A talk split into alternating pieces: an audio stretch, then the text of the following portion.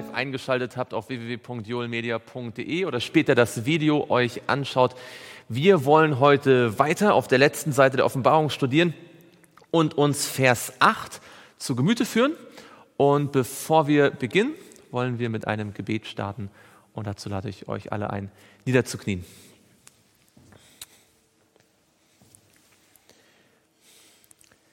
Lieber Vater im Himmel, wir möchten dir von ganzem Herzen Dank sagen, dass wir jetzt zu dir kommen können und dass wir dein Wort studieren können. Herr, du hast versprochen, dass du mitten unter uns sein willst, wenn wir uns versammeln, um auf dein Wort Acht zu geben.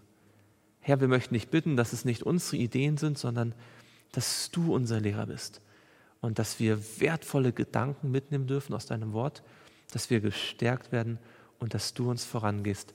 Das bitten wir im Namen Jesu. Amen.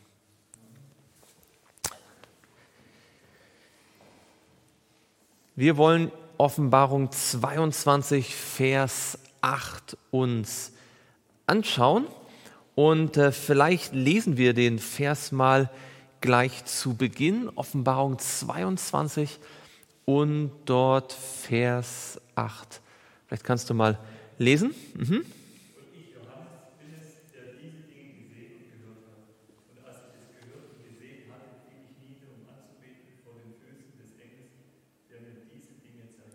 Genau. Und ich, Johannes, bin es, der diese Dinge gesehen und gehört hat. Also, wir haben es schon gesagt, hier am, in diesen Versen ist das Buch eigentlich schon zu Ende. Ja, wir sind eigentlich am Ende angelangt. Es kommen jetzt die Schlussbemerkungen und eine davon ist, dass der Autor sich nochmal identifiziert, Johannes. Wo haben wir denn in der Offenbarung noch Stellen, wo Johannes sich als Autor identifiziert. Mal damit beginnen. Wo noch in der Offenbarung stellt sich Johannes als der Autor dar? Ja, genau, am Anfang. Ja? Und zwar in Offenbarung 1 und zwar dort mehrmals. Vielleicht können wir mal die Verse zusammentragen. Welche Verse sind denn das? Vers 1, genau, das heißt, und er hat sie bekannt gemacht und durch seinen Engel seinem Knecht Johannes gesandt, genau, und dann? Vers 1 und, was haben wir noch? In Vers 9, da sagte ich, Johannes, der ich auch euer Bruder bin und mit euch Anteil habe an der Bedrängnis und am Reich und am standhaften Ausharren Jesu Christi, war auf der Insel, die Patmos genannt wird, um des Wortes Gottes und um des Zeugnisses Jesu Christi willen. Also da wird äh, auch nochmal äh, Bezug darauf genommen, wo er gewesen ist. Ja? Und wo haben wir noch in Vers, Kapitel 1 ähm, einmal noch seine Selbstidentifizierung, also Vers 1, Vers 9 und gib mal einen Tipp, ist noch dazwischen. Zwischen 1 und 9 haben wir noch einen Vers. Genau, Vers 4.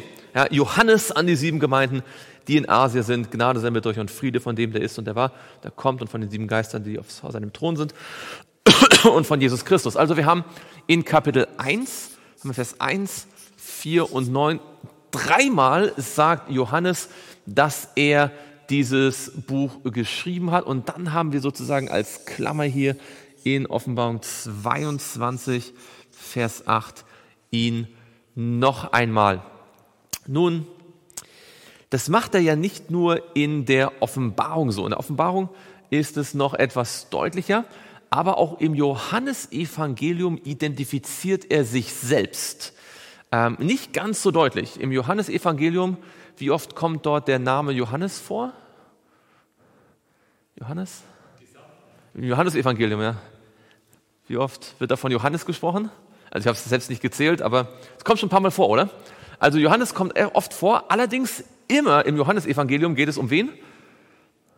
Um Johannes den Täufer.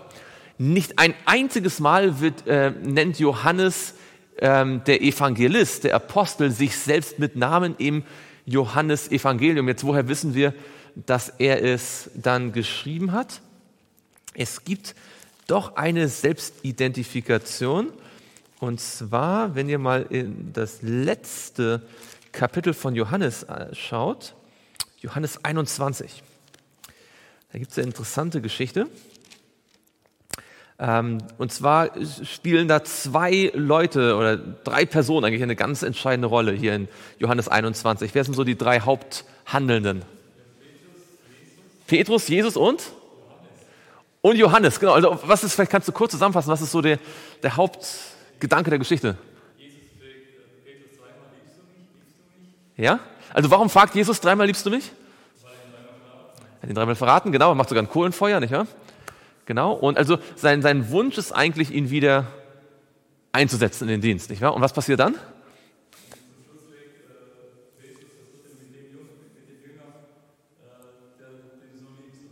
Den Jesus liebte, genau. Ja, was, was ist mit dem Jünger, den du liebst, genau. Und dann? Genau, Jesus äh, sagt, was geht dich an? Und dann wird es sehr interessant, ja. Ähm, und er sagt dann, wenn ich will, dass er bleibe, bis ich komme, was geht es dich an? Folge du mir nach. Und dann in Vers 23 heißt es, daher kam dieses Wort auf unter den Brüdern, dieser Jünger stirbt nicht. Und doch hat Jesus nicht zu ihm gesagt, er sterbe nicht, sondern wenn ich will, dass er bleibe, bis ich komme, was geht es dich an? Und jetzt, also da ist ganz deutlich, das ist Johannes. Und jetzt kommt im nächsten Vers, das ist der Jünger, der von diesen Dingen Zeugnis ablegt und dies geschrieben hat. Und wir wissen, dass sein Zeugnis war. Also da finden wir so quasi so um die Ecke, sagt äh, Johannes, das bin ich. Ja, er erwähnt sie nicht mit Namen, aber sagt, ich bin, ich, ich habe das hier erlebt und ich bin der, ähm, der Apostel Johannes, der dieses Evangelium geschrieben hat. Also Johannes macht immer sehr deutlich, ähm, oder in dem Fall jetzt weniger deutlich, aber er, er offenbart, ähm, dass er der Autor gewesen ist. Jetzt Johannes, ähm, vielleicht können wir uns ähm, noch kurz gemeinsam erinnern. Ähm, Johannes ähm, spielt eine besondere Rolle in der Geschichte von Jesus und in der äh, Christenheit. Vielleicht können wir mal zusammentragen, noch mal so ein paar wesentliche Eckdaten seines Lebens. So, wenn man so eine Kurzbiografie von Johannes ähm, verfassen sollte, jetzt also nicht ausgeschmückt mit allen Geschichten, die man kennt, aber so die, äh, in, in die Details sozusagen, also die, die, die Hauptpunkte. Was wissen wir über Johannes, über sein Leben?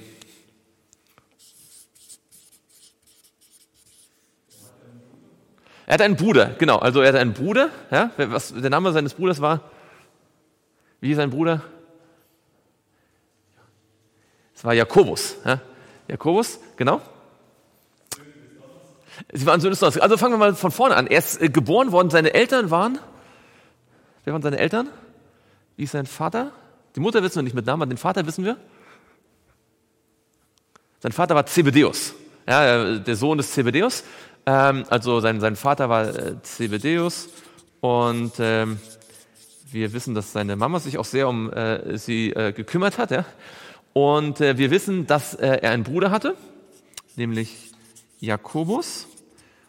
Und wir wissen auch, wo er geboren worden ist, nämlich, wo ist Johannes geboren worden? Wo ist er geboren worden?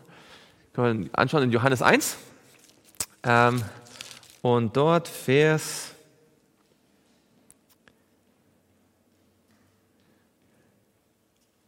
obwohl das steht in Johannes 1, Vers 44 gar nicht so direkt drin, aber es ergibt sich dann aus den, aus den anderen Details. Ähm, in Johannes 1, 44 steht es von Andreas und von Petrus, aber die kommen aus derselben Stadt. Also es ist Bethsaida. Ja? Ähm, er ist geboren worden, der Ort, er kommt aus Bethsaida. Weiß jemand von euch, was Bethsaida heißt, übersetzt? Bethsaida heißt also Bet ist einfach, Bet ist Haus, genau, Haus von irgendwas. Genau, Bethlehem ist das Haus des Brotes, Bethsaida ist das Haus des Fisches. Ja, was ein Fischerdorf am See Genezareth. Die, der Vater Zebedeus war Fischer und der Bruder Jakobus war Fischer und deswegen war auch Johannes ein Fischer. Genau.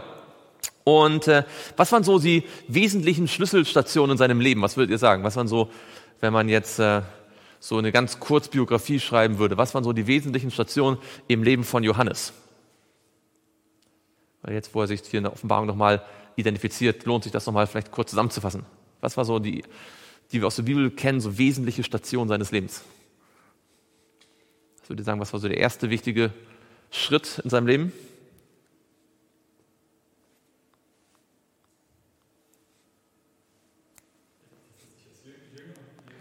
Genau, er ist, ähm, aber wie ist, er als, wie ist er zum Jünger von Jesus geworden? Wo hat er ihn gehört? Wie ist ist er zum ersten Mal auf, auf, wie ist Johannes zum ersten Mal auf Jesus aufmerksam geworden? Hat er in der Zeitung davon gelesen? Hat er einen YouTube-Kanal abonniert gehabt? Wie hat er von Johannes, äh, wie hat er von Jesus zum ersten Mal gehört?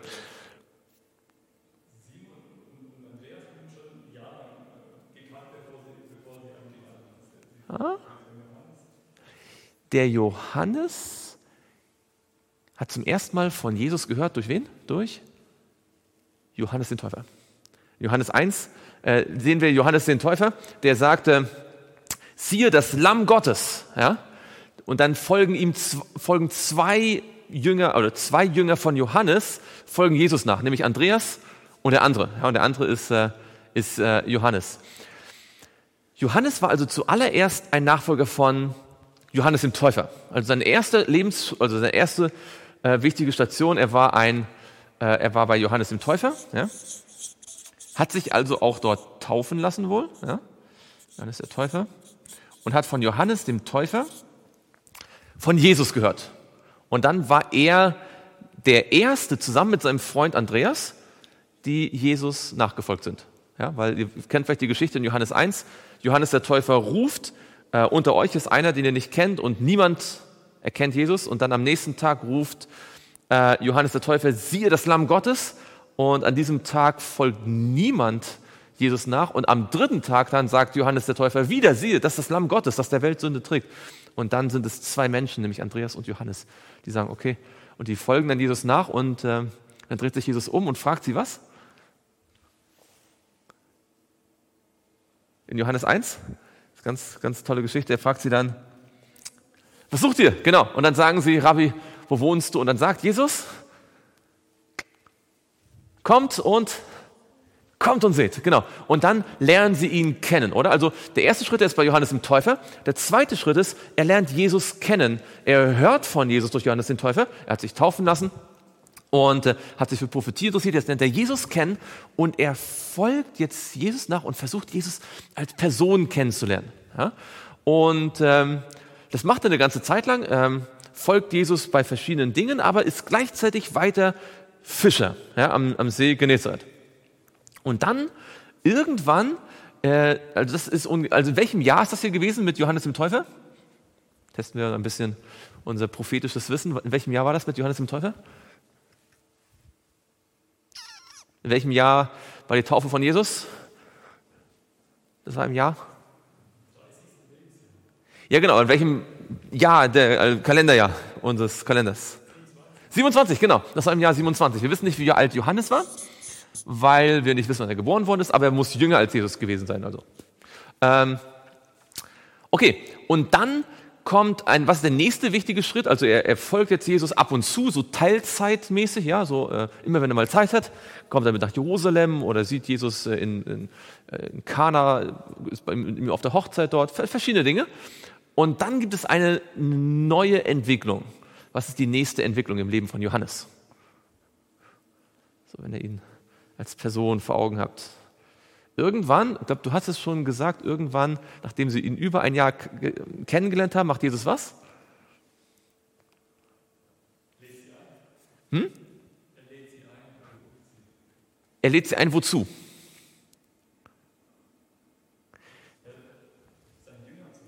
Genau, er lädt sie ein, Vollzeit ihm nachzufolgen. Ja? Also sie waren schon in gewisser Weise seine Jünger, seine Lehrer, aber so mehr so, mal ja und dann mal wieder haben sie gearbeitet, so Teilzeit. Und das ist in dieser berühmten Geschichte Matthäus 4, wo Jesus am See Genezareth entlang geht und sie aus den Booten holt. Ja, also irgendwann wird er Vollzeitjünger und äh, das war ungefähr im Jahre. Das war zur Zeit des ähm, Dienstes, des galiläischen Dienstes von Jesus, als er in Galiläa war. Und äh, vielleicht habt ihr das noch so ein bisschen im Kopf. Wenn nicht, ist auch nicht so schlimm. Das war im Jahre 29 schon. Ja? Also vom Frühjahr 28 bis Frühjahr 29 war Jesus in Judäa vor allem eigentlich. Und erst mit dem Passa 29, das ist in Johannes 5, als er vor dem Sanhedrin steht, da äh, zieht er dann dauerhaft nach Galiläa, macht Kapernaum zu, seinem, zu seiner äh, Stadt und dann im Zuge dessen wird, äh, werden auch die äh, Jünger nacheinander berufen und irgendwann wird Johannes nicht nur zum Jünger berufen, sondern er bekommt quasi noch ein Upgrade. Was ist die nächste Stufe in seiner Erfahrung? Er wird nicht nur zum Vollzeitjünger, sondern aus der ganzen Menge der Vollzeitjünger passiert jetzt was? Eines Tages auch am See Genezareth, aber nicht am Ufer, sondern auf einem Hügel. Was ist so seine nächste, sein nächster, ich will nicht sagen Karriereschritt, das wäre völlig falsch, aber so der nächste Schritt in seinem, in seinem Wandel mit Jesus? Ah, die Verklärungserfahrung, die kommt dann noch, die kommt sogar noch ein bisschen später, ja. Ähm, er wird auf dem Berg zu einem Apostel ordiniert. Ja, ihm werden die Hände aufgelegt. In, in, äh, mit wie vielen anderen äh, jungen Männern? Wie viele andere junge Männer bekommen die Hände aufgelegt und werden Apostel? Na? Wie viele Apostel hatte Jesus? Okay, also noch elf andere, ja? noch elf andere Apostel ähm, es gab ja mehr Vollzeitjünger. Es gab mehr Jünger, die Jesus dauerhaft nachgefolgt sind. Aber aus dieser großen Menge oder aus dieser Menge ähm, wurde er dann zu einem der Apostel. Das war auch im Jahre 29. Jetzt war er einer der zwölf Stellvertreter von Jesus. Ja? Ähm, das war so wesentliches, also wenn man so seine Biografie schreiben würde, das war so ein wesentliches Ereignis. Und dann macht er natürlich viele Erfahrungen, die wir alle jetzt irgendwie auch im Seminar der Ersehnte so nach und nach durchgehen wozu dann später auch die Erfahrung mit dem Verklärungsberg gezählt hat und, und viele Wunder, die sie sehen. Und äh, dann kommt es natürlich zu dieser gigantischen Enttäuschung im Jahre 31. Ja? Jesus stirbt, Jesus steht auf, Jesus fährt gen Himmel. Und was passiert dann?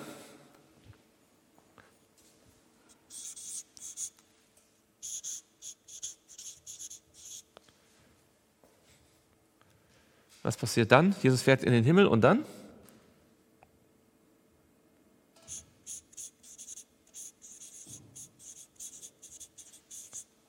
Mit den Jüngern, nachdem Jesus in den Himmel aufgefahren ist? Was ist das nächste große Ereignis sozusagen in der Geschichte der Jünger? Pfingsten, genau. Dann haben wir den Heiligen Geist, der ausgegossen wird. Und wir haben Pfingsten. Also, und was machen die Jünger dann? Wo sind die dann? Also auch Johannes, wenn man so quasi seinen Lebensweg so ein bisschen mitverfolgt, was, wo sind die dann, äh, wo ist er dann gewesen? In Jerusalem, genau. Und zwar, wie lange predigen da in Jerusalem? Wie lange predigen die in Jerusalem?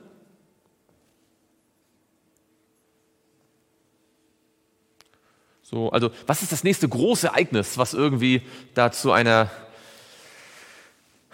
Veränderung führt sozusagen, ja, so ein, ein, eine Weichenstellung, das nächste große Ereignis, was so prophetisch auch dann äh, die Gemeinde ein Stück weiter schubst auf der ähm, prophetischen Zeitlinie. Die Steinigung von Stephanus, genau. Wann war die? Hm. Dreieinhalb Jahre nach der Kreuzigung, wahr? Das ist ja die halbe Woche. Dreieinhalb Jahre, ganz genau, dreieinhalb Jahre. Also im Jahre 34 ist sie, also fast über drei Jahre ist der Johannes jetzt hier mit den anderen Aposteln in Jerusalem.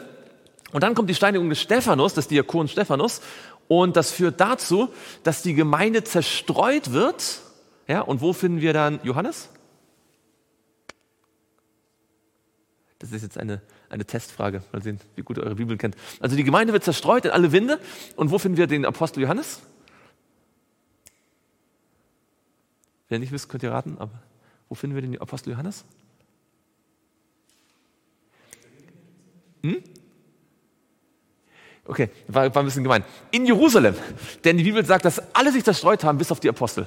Die sind in Jerusalem geblieben, die haben die Stellung gehalten. Ja, also Johannes bleibt in Jerusalem.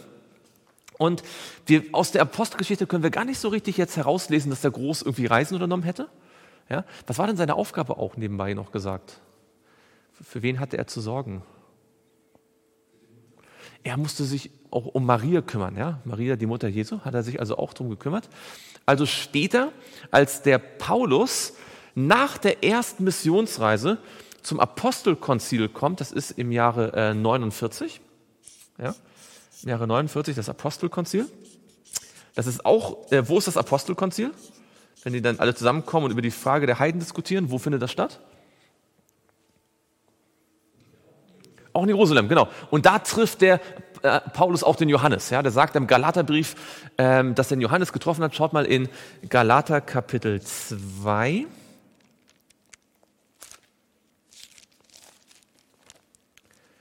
Galater Kapitel 2 und dort Vers 9. Galater 2 und dort Vers 9.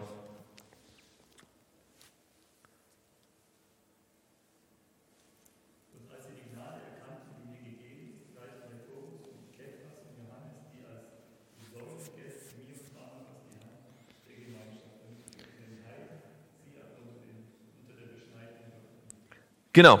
Also hier werden drei Personen genannt als die Säulen der Gemeinde. Ja, also die müssen so die absoluten Leiter gewesen sein. Nämlich, wer sind die drei Personen?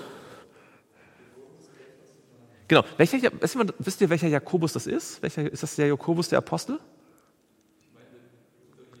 Genau, weil Jakobus, der Apostel, war schon tot. Den hat der Herodes schon umbringen lassen. Das ist der Bruder von Jesus, der dann Gemeindeleiter in, in Jerusalem gewesen ist. Äh, ganz genau. Ähm, Kephas ist natürlich Petrus, ganz genau, und Johannes. Also Johannes gehörte zu einem der drei, äh, zu den drei Leitungsfiguren der urchristlichen Gemeinde in Jerusalem. Und äh, sie haben aber ihre Aufgabe vor allem gesehen für die Juden. Könnt ihr das sehen? Äh, und Paulus und Barnabas mehr so für die Nichtjuden. Das hat sich noch, noch zu dem Zeitpunkt noch nicht so, also das war ja noch neu, diese Idee, die Heiden zu missionieren. Das hatte zwar Jesus schon 20 Jahre vor ihnen versucht beizubringen, aber für die, für die ähm, Jünger war das irgendwie jetzt noch eine neue Sache so. Und dann noch nicht, ging er erst so langsam los. Ähm, genau, also er ist auf dem Apostelkonzil und dann, äh, wo finden wir den Johannes noch, können wir noch irgendwas sagen über sein Leben, äh, was wir aus der Bibel zumindest ableiten können? Das verliert sich dann so ein bisschen für einige Zeit, aber äh, wo finden wir ihn dann wieder? Was wissen wir auf jeden Fall noch, was er, oder vielleicht aus dem Schrifttum von Ellen White, was er noch erlebt hat, vielleicht schon jetzt gegen Ende seines Lebens? Was ist noch passiert? Er wurde auf Patmos verbannt. Genau, von wem wurde er auf Patmos verbannt? Wer hat ihn da hingeschickt? Die Römer, genau. Äh, wisst ihr vielleicht auch, welcher Römer das war? Es gab ja viele Römer. Einer war Kaiser zu der Zeit, nämlich, wer war das? Wisst ihr, wer das war? Das war der Kaiser Domitian. Ja? Ähm, er wurde auf Patmos dann verbannt und äh, Domitian regierte von 81 bis 96 das umgebracht worden. Also innerhalb dieser Zeit muss Johannes nach Rom gekommen sein und muss ähm, verurteilt worden sein. Und dann kennt ihr die Geschichte, was ist mit ihm passiert? Er wurde eigentlich nicht zur Verbannung verurteilt, sondern was war sein eigentliches Urteil? Todesurteil. Und wie sollte es vollstreckt werden? Genau, heißes Öl, siedendes Öl, da wurde er hineingeworfen. Und was ist passiert? Gott hat ihn bewahrt, Gott hat ihn äh, gerettet, genau, das war ein äh, großes Wunder. Und äh, Ellen White beschreibt es auch. Und dann ist der, äh, haben die Römer auch vor lauter Verlegenheit nicht gewusst, was sie mit ihm machen sollen, in Anführungsstrichen ja wahrscheinlich, und haben ihn nach Patmos in die Ägäis verbannt. Dort ist er ähm, dann gewesen und dort schreibt er die Offenbarung. Ja, das ist ja, was er sagt. In, in, und wenn man das sich jetzt anschaut, kann man also sehen, er war dann vielleicht da ähm, gut, kann man jetzt schlecht schätzen, aber vielleicht war es schon um die, also wenn er hier, lass ihn hier, wenn er hier 20 Jahre alt war, ja, dann war er hier schon über 80, an die 90 vielleicht, ja. Ähm, aber jetzt ist was Interessantes und da verlässt uns so ein bisschen sozusagen der, der biblische Bericht, aber man weiß aus, es gibt ähm, interessante Hinweise in der Kirchengeschichte, dass Patmos nicht die letzte Lebensstation von Johannes gewesen ist. Ja, man denkt ja manchmal, okay, ist verbannt worden, ist wahrscheinlich auf Patmos gestorben. Ähm, das ist aber wahrscheinlich nicht der Fall. Es ist sogar recht gut vorstellbar, dass die Offenbarung nur das vorletzte Buch von ihm und der Bibel gewesen ist. Denn ähm, es gibt einen Geschichtsschreiber, nee, oder einen Kirchengeschichtsschreiber, der Eusebius, von, ähm, nein, das stimmt gar nicht, Irenäus.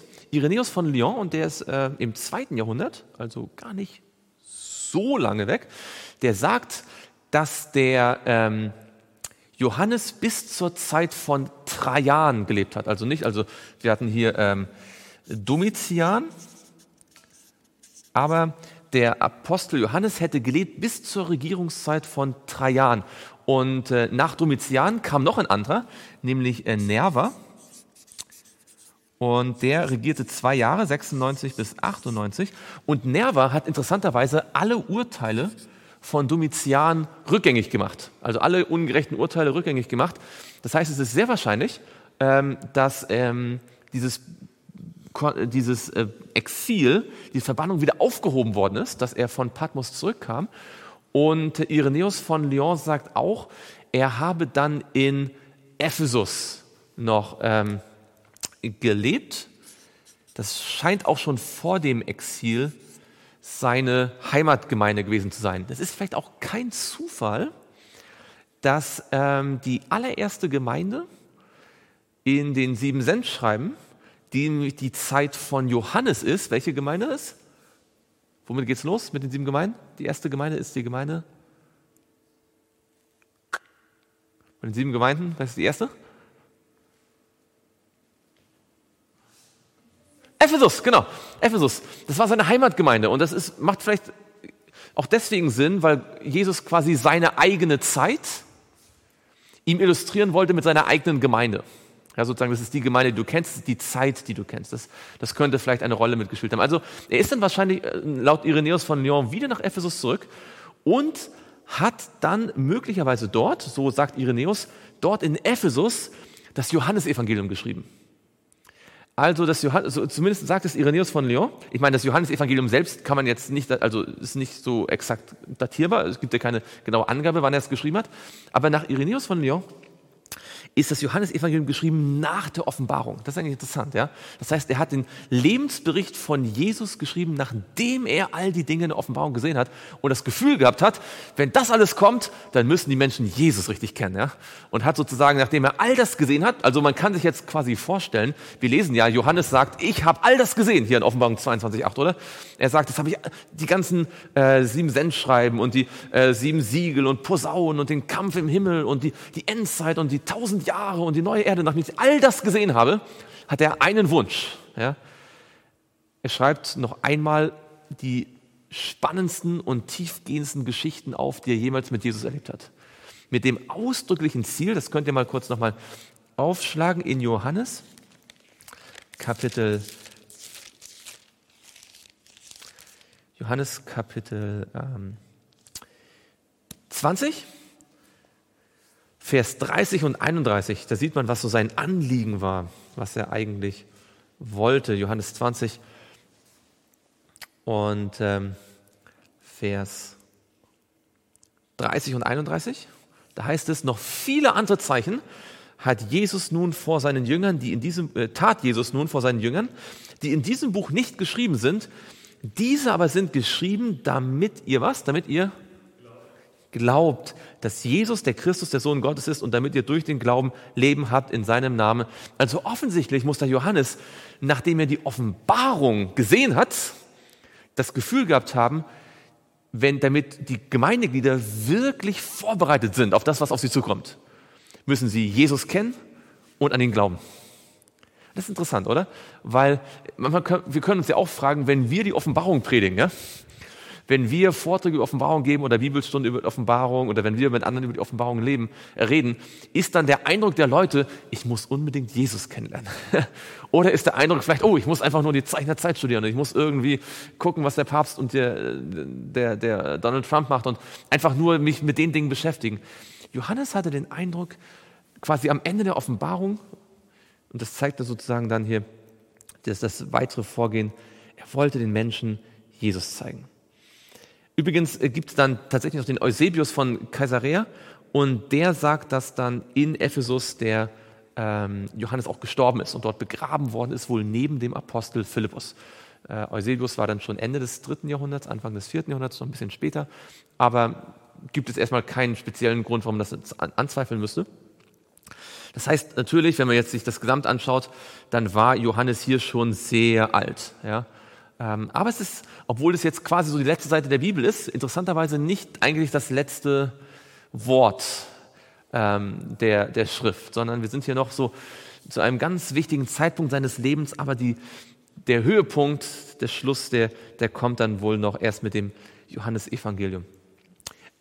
Jetzt gibt es noch ein paar interessante Dinge, äh, wie wir hier uns anschauen können kurz. In Offenbarung 22 heißt es ja, und ich, Johannes, bin es, der die Dinge gesehen und gehört hat. Ja? Jetzt ist es so, das kann man, äh, wenn man das vergleicht mit dem Johannesevangelium und auch mit den Johannesbriefen. Ja? Er hat ja auch drei Briefe geschrieben, die wahrscheinlich vor Patmos äh, gewesen sind. Ja? ähm, Johannes scheint eine, ein, eine Betonung oft darauf zu legen, dass er Dinge gesehen und gehört hat. Kennt ihr da vielleicht spontan in dem Evangelium oder in den Briefen auch noch Verse, wo irgendwie sagt, was wir gesehen haben, was wir gehört haben, was wir so, wo wir Augenzeugen gewesen sind? Fällt euch da eine Stelle vielleicht ein? Also ich meine, es war Johannes. Ach so, ja, in den Johannesbriefen, in den Johannesbriefen, also Johannes 1, 2, 3. Also klar, Petrus natürlich auch, er sagt, wir sind Augenzeugen gewesen, ja, der Herrliche. Aber einfach jetzt, weil wir bei Johannes gerade sind, ja. Ich meine, klar, das machen irgendwie alle, ja, Petrus äh, Paulus sagt ja auch, nicht wahr, er ist mir erschienen. In den Johannesbriefen oder in, in dem Johannesevangelium?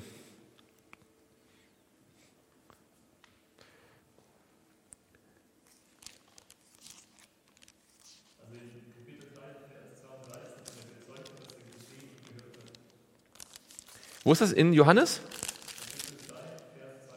Stimmt, ganz genau.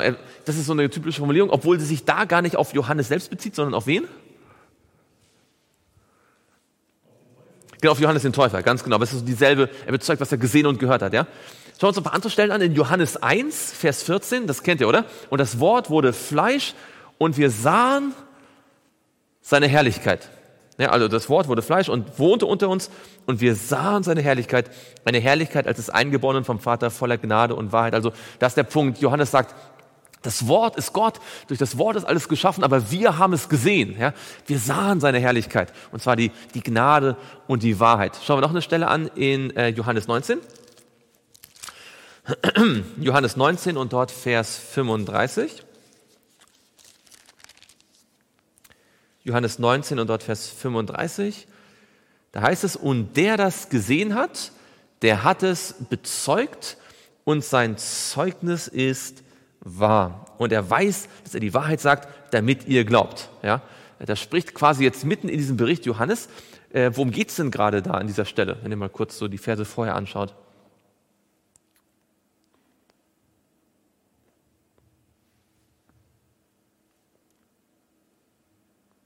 Worum geht es da in dem Abschnitt?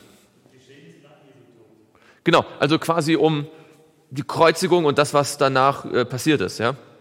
Da wird zum Beispiel beschrieben, wie sie seine Beine nicht zerschlagen haben und äh, wie da äh, Blut und Wasser aus der Seite floss. Ja? Und dann sagt Johannes, ich habe das selbst gesehen. Ja? Ich war dabei, ich stand am Kreuz, ich bezeuge euch, dass ich gesehen habe. Ja, das ist wieder diese Betonung von, ich habe das gesehen, ich habe das gehört, ich war ein Augenzeuge. Ganz bekannt ist auch 1. Johannes. Schaut mal, 1. Johannes, Kapitel 1, Vers 1 und 2, da merkt man es gleich am Anfang auch, wie wichtig ihm das ist.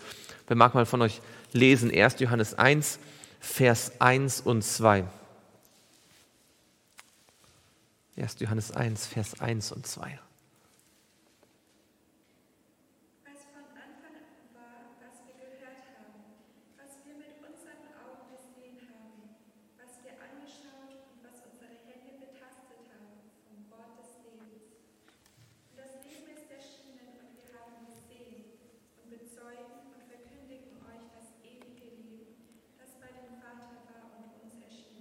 Genau, sehen auch nicht, was wir gehört haben, was wir gesehen haben, was wir betastet haben. Johannes sagt, ich bin Augenzeuge gewesen, ihr könnt mir vertrauen.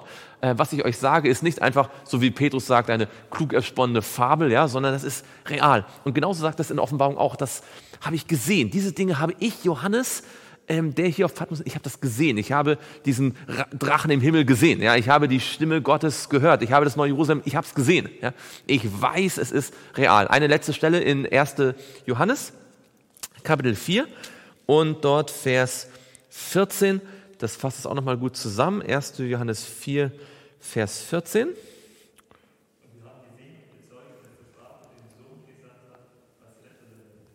Genau, er sagt, wir haben es gesehen und wir bezeugen es. Ja? Wir haben gesehen und bezeugen, dass der Vater den Sohn gesandt hat als Retter der Welt. Das war ihm das Entscheidende. Ja? Ähm, er wollte der Menschheit sagen, ich habe Jesus gesehen. Ich weiß aus eigener Erfahrung, dass er die Wahrheit gesagt hat, dass er die Wahrheit ist, dass er mich gerettet hat. Und äh, das macht letztendlich auch diese Briefe und dieses Evangelium und auch die Offenbarung so wertvoll. Johannes sagt, das habe ich alles selbst gesehen und gehört. Jetzt gibt es noch einen wichtigen Punkt hier in diesem Vers. Und zwar in Vers 8 nochmal. Offenbarung 22, Vers 8. Und ich, Johannes, bin es, der diese Dinge gesehen und gehört hat. Und als ich es gehört und gesehen hatte, fiel ich nieder, um anzubeten vor den Füßen des Engels, der mir diese Dinge gezeigt hat. Vielleicht noch eine Sache habe ich vergessen zu sagen. Vielleicht wisst ihr das, es gab in der Christenheit in den ersten Jahrhunderten durchaus eine Diskussion, ob die Offenbarung ein reales biblisches Buch ist oder nicht. Es gab immer wieder Stimmen, die gesagt haben, ah, ob die Offenbarung zur Bibel dazugehören sollte. Könnt ihr euch vorstellen, warum vielleicht manche Christen dachten, die Offenbarung ist kein echtes inspiriertes Buch? Was könnte wohl jemand be bewegen zu sagen? Also Matthäus, Markus, Lukas, Johannes, klar, Römer, Hebräer, aber Offenbarung, ah, was hat wohl, warum haben da wohl Christen gesagt? Wir sind uns nicht ganz sicher, ob die Offenbarung wirklich dazugehört.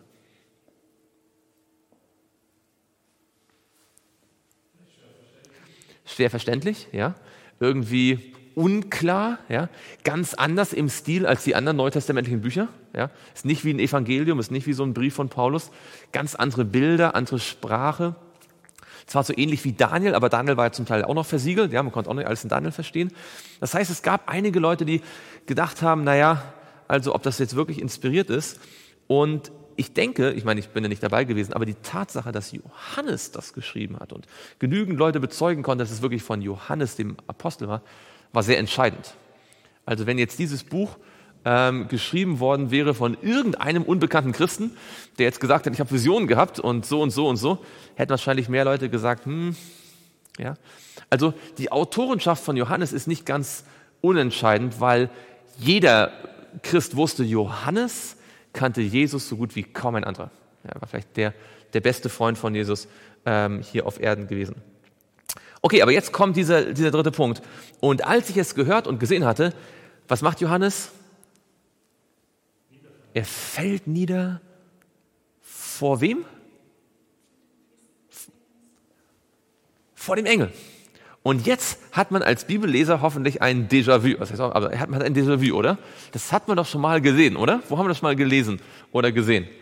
Johannes, der vor einem Engel niederfällt. Wo gab es das schon mal? Ja, nicht ganz am Anfang, sondern eher sogar Richtung Ende. Eher Richtung Ende.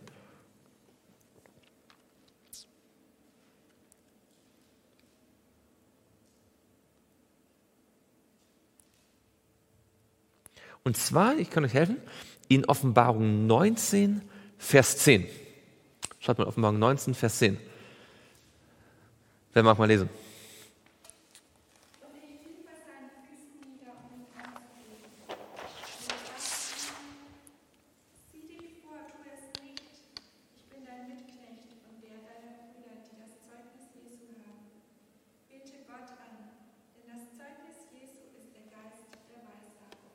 Ganz genau.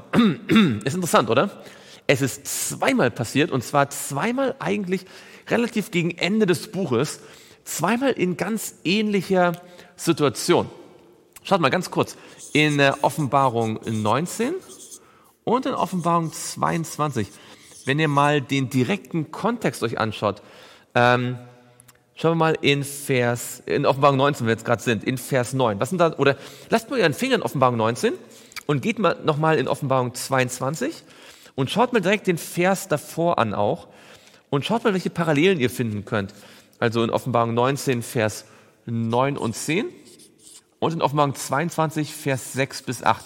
Was sind da so Parallelen zwischen den beiden Abschnitten? Offenbarung 19, Vers 9 und 10 und Offenbarung 22, Vers 6 bis 8. Könnt ihr da Parallelen entdecken?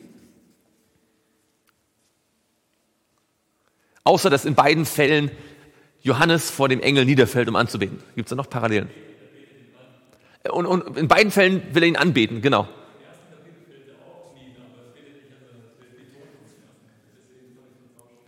Ah, ach so, wo, wo in, in Offenbarung vor Jesus niederfällt. Ja, ja, genau, ganz genau, ganz genau.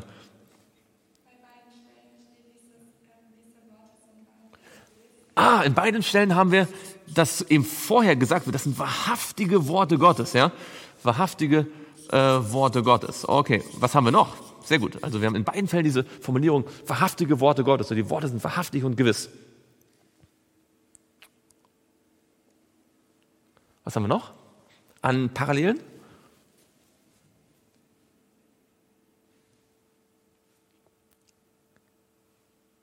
Also Offenbarung 19, Vers 9 und 10 und Offenbarung 22, 6 bis 8. Abschnitt mit Abschnitt vergleichen. Johannes fällt nieder.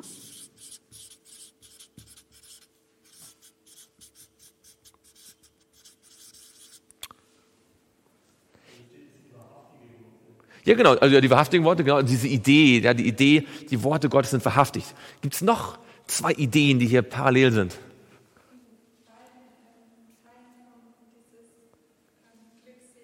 Ha, genau, in beiden haben wir eine Seligpreisung. Ja? Eine Seligpreisung. Und in beiden geht es eigentlich thematisch. Worum geht es in, in, äh, in beiden äh, Abschnitten? Also in Offenbarung 19 geht es um, um was für eine Einladung? Genau. Und wann, wann ist diese Hochzeit? Wann ist dieses Hochzeitsmahl? So in realer Weltgeschichte, wann wird das sein? Bei der Wiederkunft, genau. Und äh, worum geht es in, in Offenbarung 22, Vers 6 bis 8? Gibt es da auch eine entsprechende Stelle? Siehe, ich. Ich komme bald. Also es geht in beiden Fällen um die Wiederkunft auch, oder? Warum erwähne ich das? Diese beiden Geschichten, wo Johannes niederfällt vor dem Engel, sind nicht nur einfach deswegen parallel, weil er dort niederfällt, sondern in beiden Fällen ist es so, dass der Engel quasi sagt, Jesus lädt dich ein, ja, Jesus kommt bald. Glückselig. Und in beiden Fällen gibt es eine Seligpreisung, glückselig sind, ja, die in dem Fall jetzt hier ähm, die, die berufen sind, ja, im anderen Fall glückselig sind, die die Worte bewahren. Und dann in beiden Fällen gibt es, sagt er, es sind die wahrhaftigen Worte Gottes. Und Johannes fällt nieder. Also mit anderen Worten, in Offenbarung 19 sagt der Engel, stell dir vor, du bist eingeladen zum, zum Hochzeitsmahl des Lammes, zur Wiederkunft. Ähm, glückselig, ja, sind alle, die eingeladen sind. Das sind die wahrhaftigen Worte Gottes. Und Johannes ist so bewältigt und sagt, okay, äh, lass mich dich anbeten. Und er sagt, nein, nein, nein, nein, nein, nein, nein, du hast was falsch verstanden. Bete Gott an. Drei Kapitel später passiert dasselbe wieder. Ja? Der, der Engel sagt, pass auf, du bist eingeladen zur Wiederkunft. Ja? Ähm, siehe, ich komme bald. Glückselig sind die an den Worten festhalten. Das sind die wahrhaftigen Worte Gottes. Und er macht wieder den gleichen Fehler. Und fällt wieder nieder. Was ähm, sagt uns das über Johannes? Was können wir da praktisch daraus lernen für uns?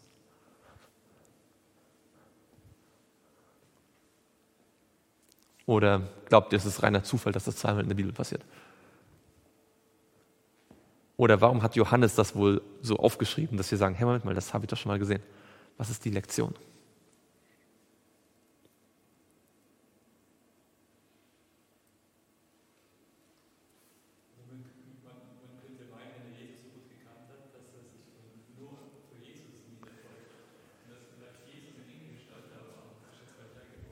Nee, ja, das könnte man denken. Aber nein, es war nicht, es war ein Engel. Ja, er hat zweimal denselben Fehler gemacht. Was, was, was denkt ihr, was, was könnten wir praktisch lernen? Also wenn man das jetzt liest, also das eine ist zu erkennen, aha, das war das. Das andere ist dann, okay, aha, okay, die Struktur, ja, Parallelen, aber was ist die praktische Anwendung für uns? Was kann ich daraus lernen? Oder kann man da nichts von lernen?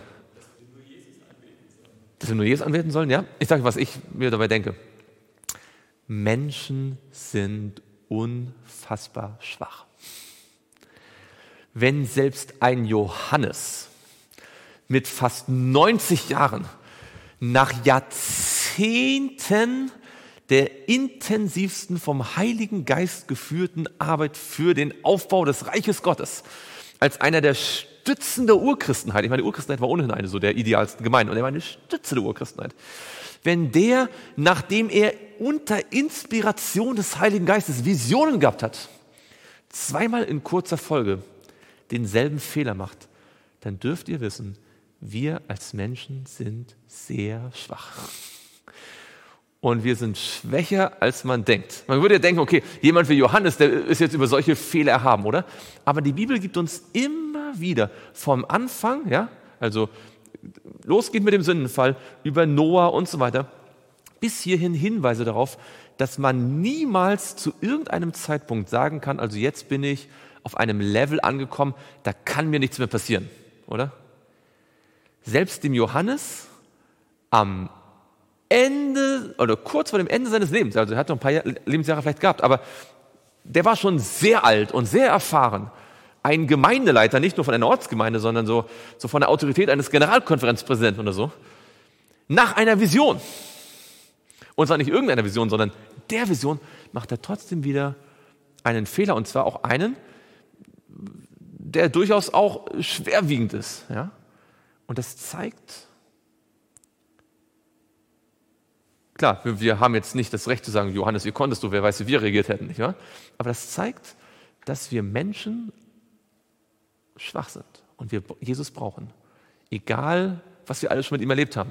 Egal, wie groß unsere Erfahrung ist, unsere, unsere Lebenserfahrung, unser, unser Dienst, der wir brauchen immer Jesus. Wir sind zu jedem Zeitpunkt äh, in der Lage, einen ziemlich dummen Fehler zu machen. Denkt an Mose, oder? Der demütigste Mann, der jemals gelebt hat ähm, außer Jesus natürlich dann. Einer der klügsten Männer aller Zeiten, ein unglaublicher Mann Gottes, der hat mit Gott von Angesicht zu Angesicht geredet. Wann hat er sein, seine Sünde gemacht? Die, wann hat er die Sünde begangen, die ihn Kanan gekostet hat? Genau. Ja, wann, wann war das ungefähr so im Laufe der 40 Jahre Wüstenwanderung? Im 40. Jahr? Im 40. Jahr? Also wir wissen, er hat auch, er hat auch äh, den, den, den Ägypter ermordet, ja, 80 Jahre zuvor, ja, mit, mit 40, ja. Aber mit 120 ist er dann nochmal so aus der Haut gefahren. Und das Schöne an der Sache, oder das, das Interessante jetzt an der Sache ist, Johannes wird nicht aus dem Buch des Lebens gestrichen, oder? Gott sagt nicht, also wie kannst du nur, ja? Sondern wir werden das diesmal sehen, wie der Engel ihn wieder ganz gnädig ermahnt und äh, wieder zurückführt. Und auch Mose musste zwar auf das gelobte Land verzichten, allerdings nur also auf eine Art und Weise, die es am Ende dann gemacht hat, also sehr erträglich gemacht hat, weil er kam ins himmlische gelobte Land. Das zeigt auch, wie Gott mit uns umgeht. Und ihr kennt diesen Bibelfest, dass Gott nicht mit uns gehandelt hat nach unseren Sünden. Ähm, der Johannes macht hier einen Fehler nicht, weil er gegen Gott rebellieren will, oder? Er, er will hier nicht gegen Gott rebellieren. Und trotzdem macht er einen Fehler. Und das zeigt uns auch, dass wir, auch wenn wir mit Gott leben, durchaus immer wieder äh, in der Gefahr stehen, Fehler zu machen und korrigiert werden müssen. Durch Engel, durch den Heiligen Geist, durch das Wort Gottes. Und ähm, wenn das dem Johannes so ging,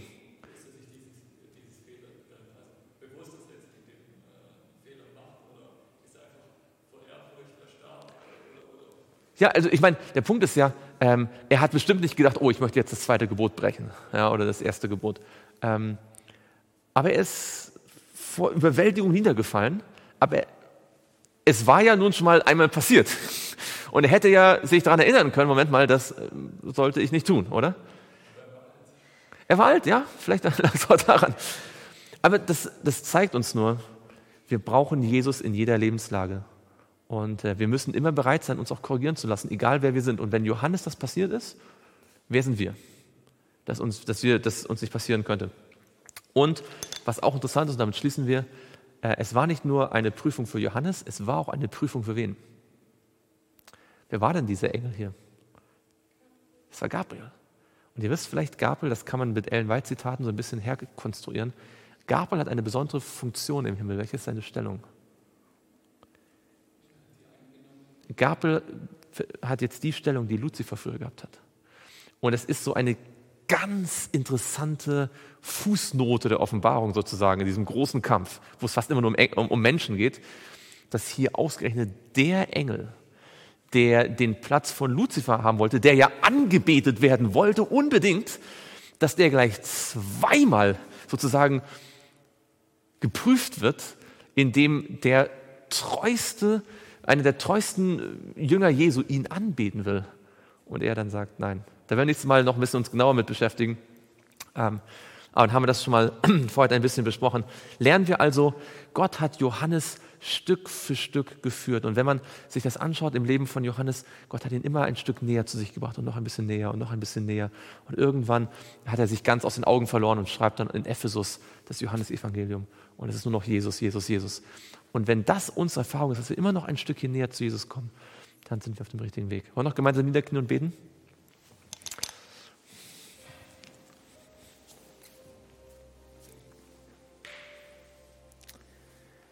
Lieber Vater im Himmel, wir möchten dir von ganzem Herzen Dank sagen, dass wir aus deinem Wort so viel lernen können. Danke, dass wir das Beispiel von Johannes haben, der Schritt für Schritt an deiner Hand so viel erlebt hat und immer näher zu dir gekommen ist. Herr, lass uns so wie Johannes ein tiefes Interesse am Wort Gottes und an dir persönlich haben, dass wir dich immer mehr lieben und verwandelt werden in dein Bild. Das bitten wir im Namen Jesu.